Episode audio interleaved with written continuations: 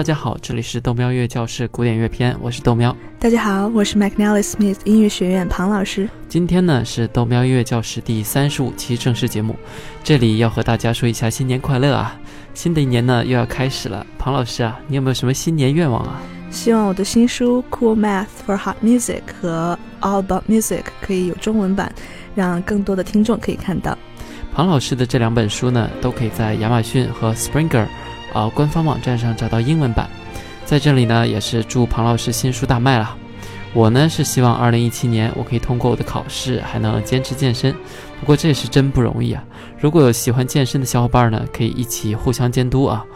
另外，也希望工作可以变得顺利一点，然后继续我环游世界的梦想了。都是有追求的人呐。没错。另外呢，我们在新年的时候还打算从美国这边寄一些明信片给我们的听众。具体的就是让大家先录一段自己的声音发到我们的微信公众号，这样你就有可能收到我们的明信片喽。啊，具体大家要看一下我们的微信公众号上面的内容。希望大家多多参与。我们今天要继续讨论巴赫的《勃兰登堡协奏曲》这首曲子。我一开始听名字的时候，还以为是巴赫在勃兰登堡这个地方做的协奏曲嘞。其实并不是，这个名字很迷惑人而已了。我们现在听的就是《勃兰登堡协奏曲》的第一首。是的，我就上当了。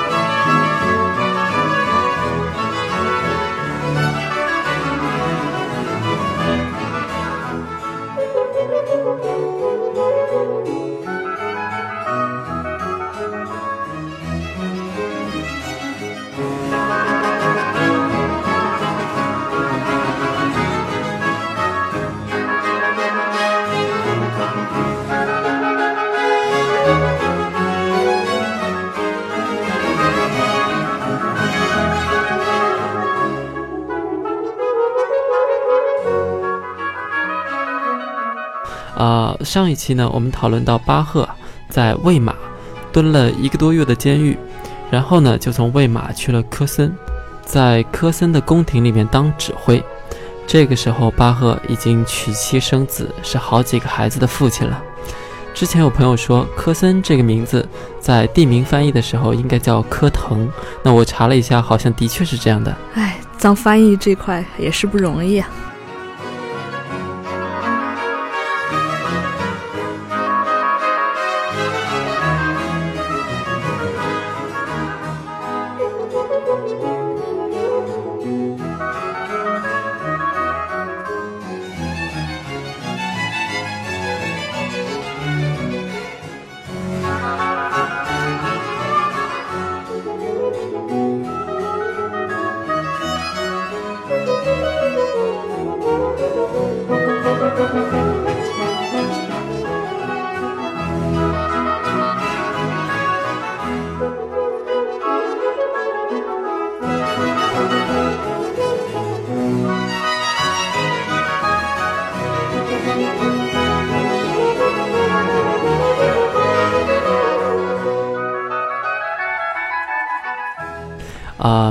赫十八世纪早期呢，在科腾这边做了一段时间的宫廷乐师，在这个科腾的 Hall of Mirror，就是镜像之厅，演奏音乐。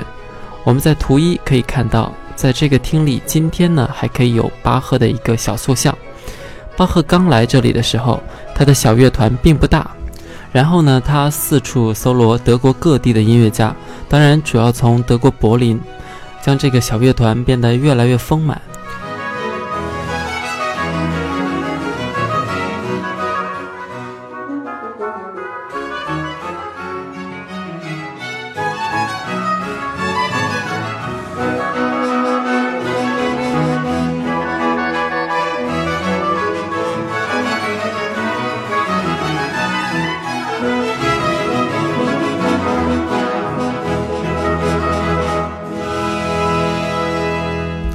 我们可以看到图二中看到柏林，巴赫去过好几次柏林，有时是受科腾这边的皇室的委托去柏林买东西。有记录在案的呢，就是巴赫给他们买了两架大键琴，然后从柏林运到科腾这边。而在某一次去柏林的途中呢，巴赫就见到了当时的勃兰登堡大公克里斯蒂安·路德维希。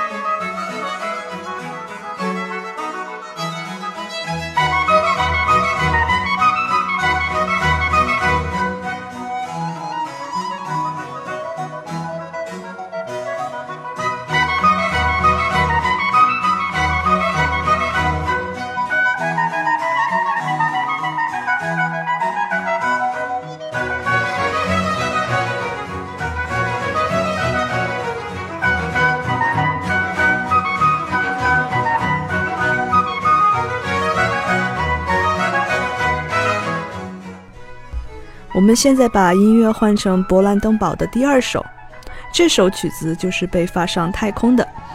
豆喵也可以稍微讲一下这个勃兰登堡大公到底什么来头。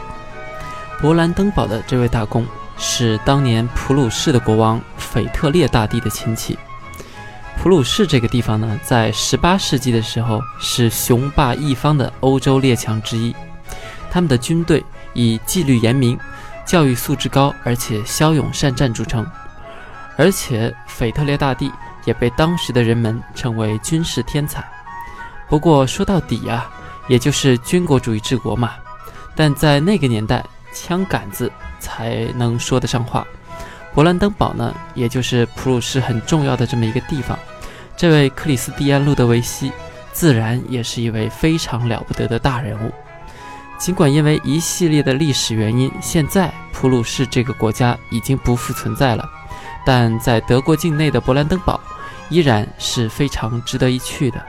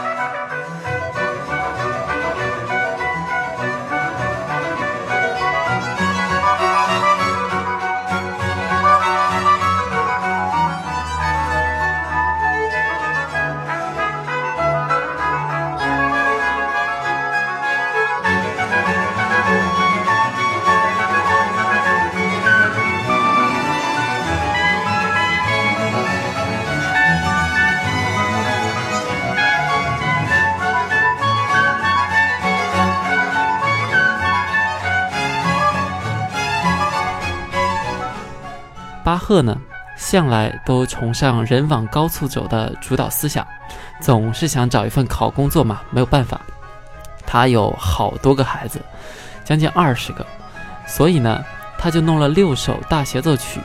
当然，这些有些是之前写的，反正存货比较多，有什么时候想用呢，就可以拿得出手。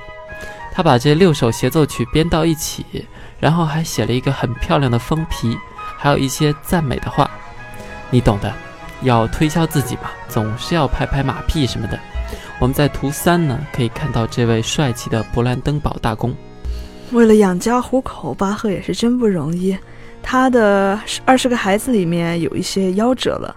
都，那现在呢，我们把音乐换成勃兰登堡的第三首。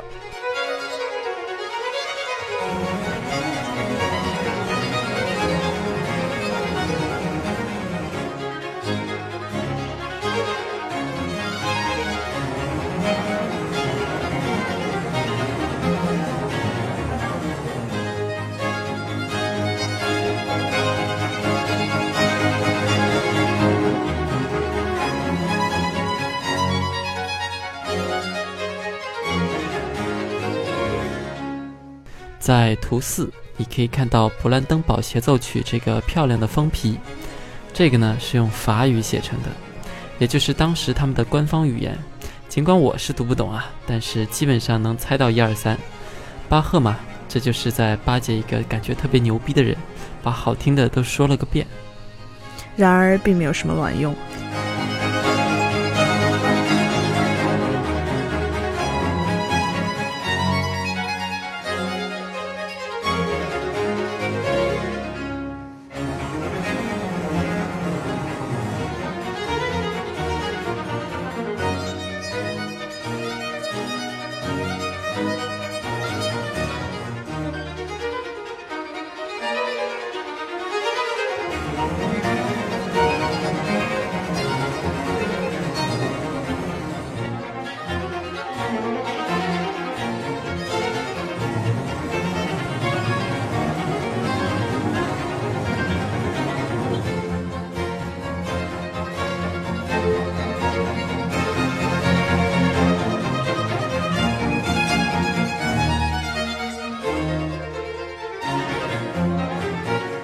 悲剧就在于巴赫巴结了半天，就想拿到柏林的这份工作，但是这位勃兰登堡大公啊，完全不 care，他甚至连看都没看巴赫的这几部作品，他就只是把这些手稿放在皇家博物馆里，直到十九世纪的中期，也就是一百多年之后，当人们重新想起巴赫的时候，这些曲子才重出江湖。嗯，这个故事告诉我们，不管你爱不爱我，是金子总会发光的。感觉就是在说我们自己啊，为啥我们还不火嘛？是吧？那不至于，我们哎，不是挺火的吗？还有人给我打赏，多给力！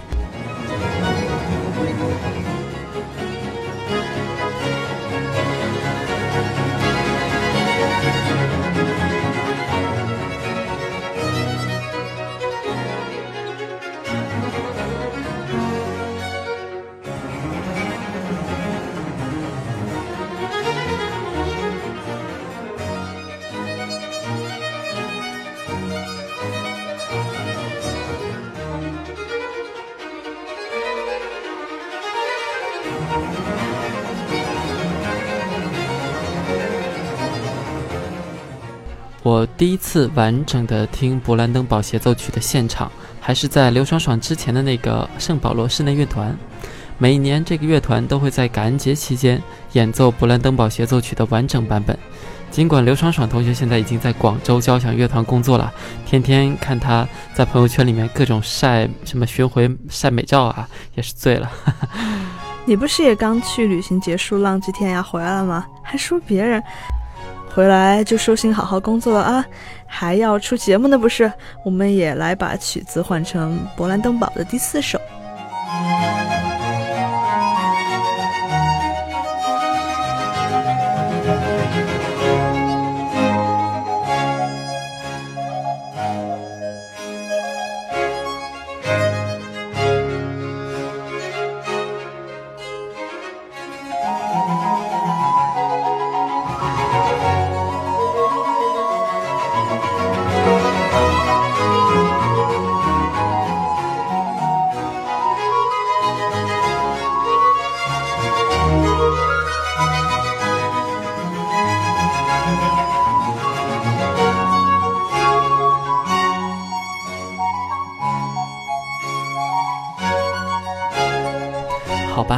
是很拼。不过第一次听勃兰登堡全本，一个多小时，将近两个小时，哎，我其实会觉得有点无聊，因为感觉都差不太多嘛，都是那种巴洛克风格的音乐啊，这种听起来就会有审美疲劳。但是为了膜拜一下巴赫的神作呢，还是会去听一遍。今天我们其实主要是要讲的是勃兰登堡协奏曲的第五首。我们会重复提到之前的很多关于协奏曲的概念。如果大家忘记了的话，就重新听一下我们关于维瓦尔第大协奏曲四季的讲解。维瓦尔第写出来的协奏曲其实还算短，比较容易听，但巴赫写的就会长很多。豆苗，你睡着我也不怪你。是啊，是啊，真的很容易睡的。那我们先来复习一下吧。首先呢，这首曲子是大协奏曲。是由小提琴、长笛还有大键琴组成，一起来对抗整个乐团。这个我们在讲四季的时候就讲到了。没错，那你还记得什么叫 tutti 和 concertino 吗？差不多，tutti 呢就是大家一起演奏，全体合奏，对吧？而 concertino 呢就是独奏群，也就是这几种协奏乐器啊一起演奏。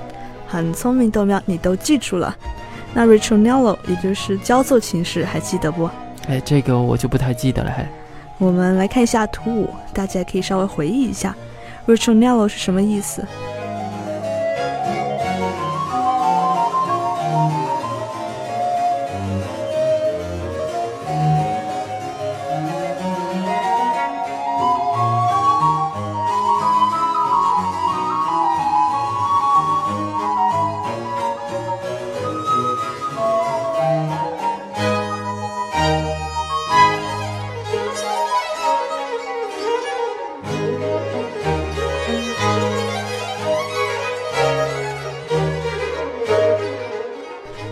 基本上，据说交奏由所有人合奏，然后接下来独奏群自己发挥。就像我们上一期讨论副歌曲的 episode 中间部，就是群魔乱舞，各自为政的那一段，然后回到交奏的合奏，再到独奏群，这样反反复复。不过至于重复多少次，那就是由作曲家来决定了。话说，你要是再不让我听曲子，那我就要跟你着急了啊！别着急，我还要分享一个特别巴洛克的作曲小窍门，嗯，先听一下。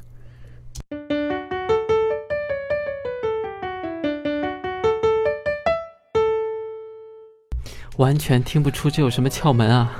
你听这个同音重复，特别符合小提琴的演奏习惯，因为小提琴这样来回运弓产生两个音的这种作曲方式，在巴洛克时代特别常见。并且这种形式用小提琴演奏出来的音色也特别好听。呃，那个关于运弓啊，还是要讲一讲小提琴的那个来回的拉这么两下，就叫做运弓，是吧？嗯，是的。那我们可以开始喽。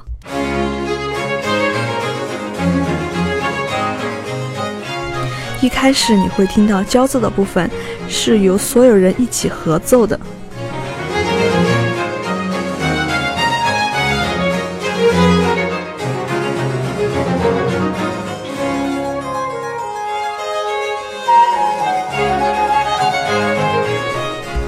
长笛进入，然后开始了 concertino 独奏群，仔细能听到长笛、小提琴和大键琴的声音。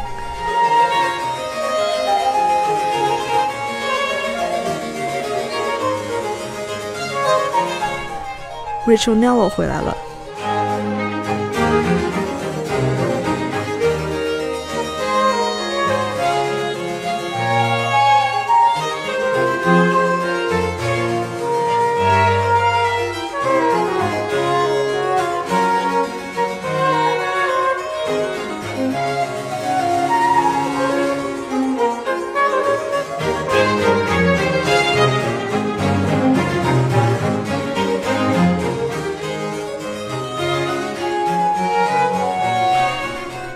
Concertino 又开始了。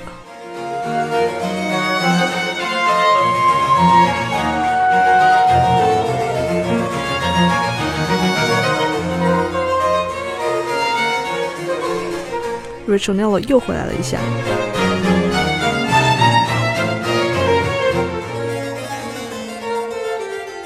Concertino，不过这里移调了，但你只要理解这个地方的感觉就好。我们现在把它变小声一点。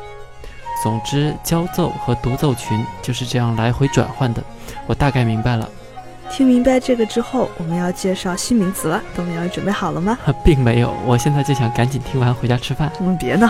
我们今天介绍的新名词叫 cadenza，华彩。华彩，庞老师啊，咱改成这种美食节目了哈。又不正经了。cadenza 是华彩乐段，华丽的华，彩虹的彩。基本上就是协奏曲里面会有一段炫技的独奏部分，我们叫这部分为华彩乐段，一般都是在乐章的靠后面一点。好吧，好吧，你这么美，说什么都对。呵，这首曲子的最后是有很长的一段华彩，由大键琴独自演奏的。我们之前其实有听过，但是没有讲过，今天就再来听一次。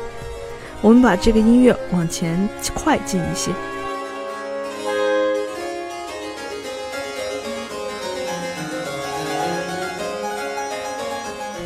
从这里开始是大键琴的 cadenza。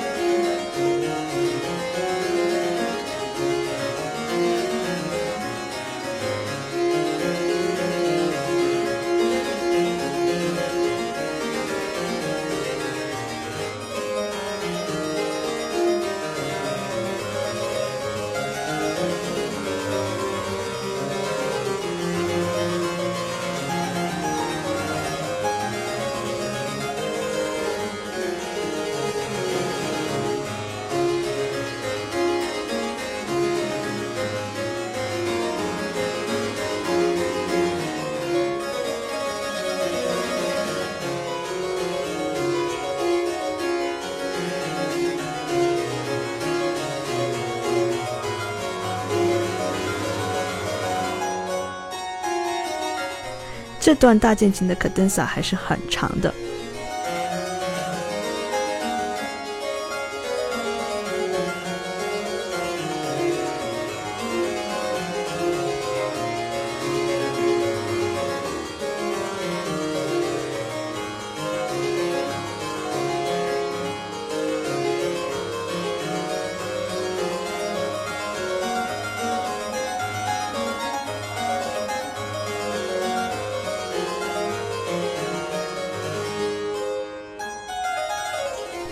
不知道大家还记不记得我们之前讲过大键琴的工作原理？有空可以再去听一下，在二十八期讨论大键琴和钢琴有什么不同。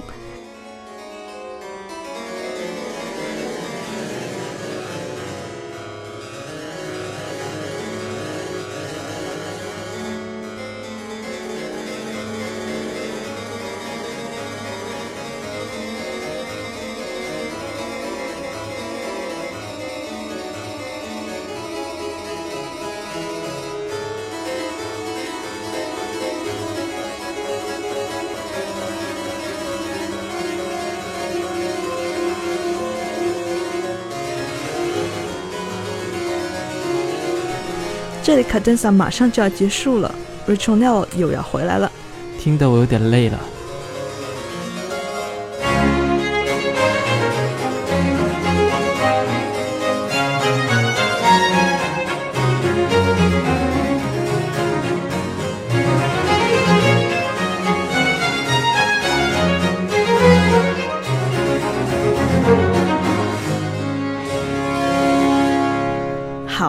那我们今天复习了很多关于大协奏曲的内容，其实里面还用了很多通奏低音，以后再继续复习那些知识。我们还学了 cadenza，很华彩，没错，不对，是华彩。我们现在听到的是勃兰登堡协奏曲的第六首。其实这些大协奏曲的套路都讲得差不多了，希望我们的听众能在听的时候可以想想我们讲的这些套路，然后听音乐就会变得更容易一点。当然，副歌、交奏、托卡塔什么的，有可能会在一首曲子里面同时出现。反正多听听，多想想，慢慢的就听懂了。其实不管怎样的乐理都没有太重要，重要的还是音乐带给我们的感觉。没错。这样呢，我们的时间又差不多了。如果您想找我们本期的配乐，你可以到我们喜马拉雅 FM 的个人主页里面，那里面有一个纯音乐文件夹，配乐的都在那边。你可以加我们的微信号，微信是豆喵 Radio。记得我们现在马上要做一个新年贺卡的活动啊，所以大家一定要加我们的微信号，然后来做这个活动。您可以收到从美国寄来的明信片。大家有空请关注我的微博 McNally Smith 音乐学院庞燕。我们如果推出其他新节目，你也会第一时间知道。《